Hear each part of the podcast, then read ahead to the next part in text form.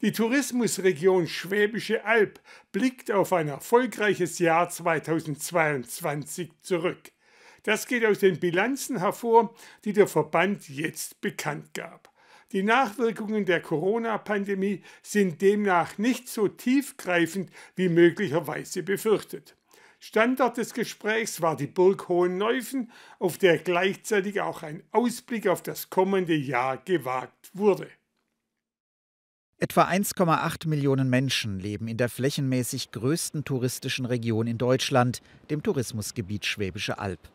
Ausblicke wie die von der Burg Hohenneufen gehören dazu, aber auch der Stadtkreis Ulm und zehn weitere Landkreise.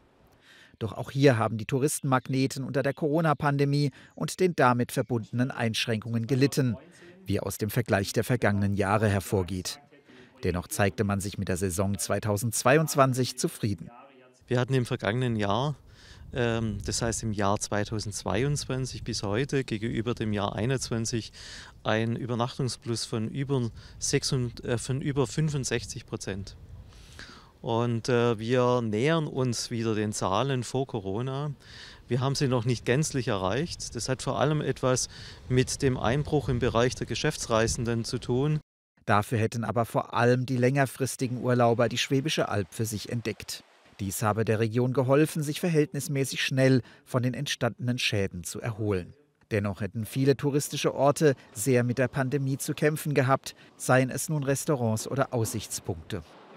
Dass die Region als Tourismusgebiet laut mehrerer Umfragen in ganz Deutschland an Bekanntheit gewonnen habe, hätte aber geholfen. Und in den vergangenen Jahren erreichten wir äh, Werte der Bekanntheit bundesweit von rund 50 Prozent der Bevölkerung. Zwischenzeitlich liegen wir bei rund 70 Prozent, bei fast genau 70 Prozent der Deutschen ähm, in der Bundesrepublik Deutschland wissen von der Schwäbischen Alb, kennen die Destination. Doch auch in Ländern wie der Schweiz oder den Niederlanden werde die Schwäbische Alb für Touristen immer interessanter.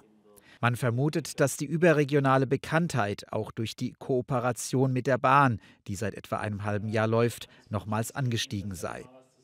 Für das kommende Jahr sollen unter anderem deshalb weitere Angebote in der Region geschaffen werden. Dazu gehört auch ein Netz aus Radwegen.